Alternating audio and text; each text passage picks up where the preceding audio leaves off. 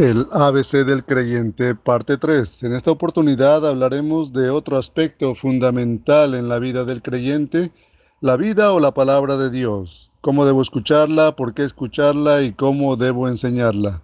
¿Cómo escucharla?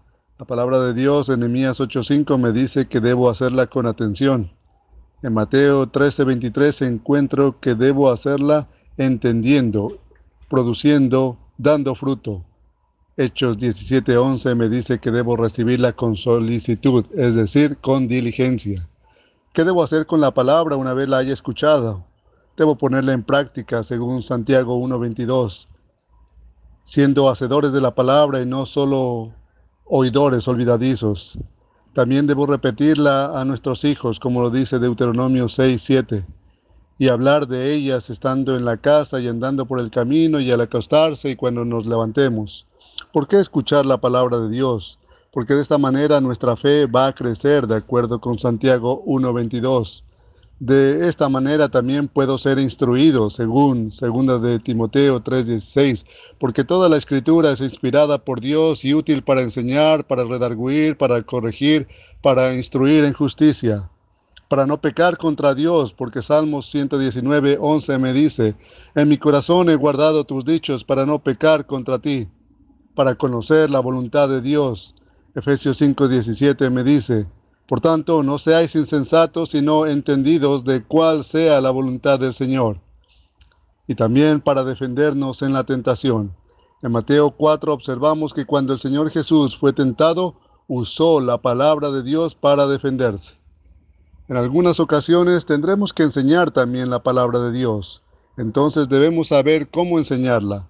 Esdras 7:10 nos dice, que Esdras preparaba su corazón para inquirir la ley de Jehová y para cumplirla y para enseñar en Israel sus estatutos y decretos.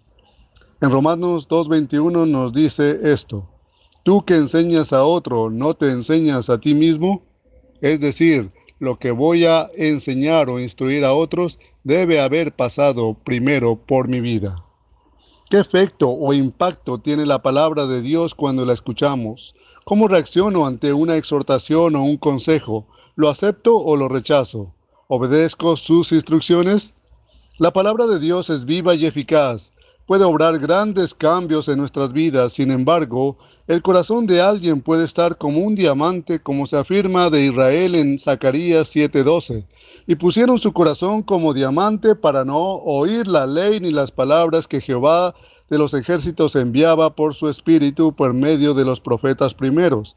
Es decir, este corazón estaba lleno de un valor material y muy endurecido. Aquel pueblo había decidido no oír la palabra y le había dado la espalda. Ezequiel 2.4 nos dice que eran hombres de duro rostro y empedernido corazón. Amados hermanos, que nuestra actitud hacia la palabra de Dios sea todo lo contrario, que nuestro corazón pueda oír la voz de Dios y ser dócil y sensible a la instrucción. De esta manera podemos brillar y ser sal en un mundo que está contaminado de inmundicia y maldad. Juan 8:47 nos dice que el que es de Dios, las palabras de Dios oye. Juan 14:23 nos dice que el que ama al Señor Jesús guardará su palabra. En el próximo audio continuaremos hablando del ABC del creyente.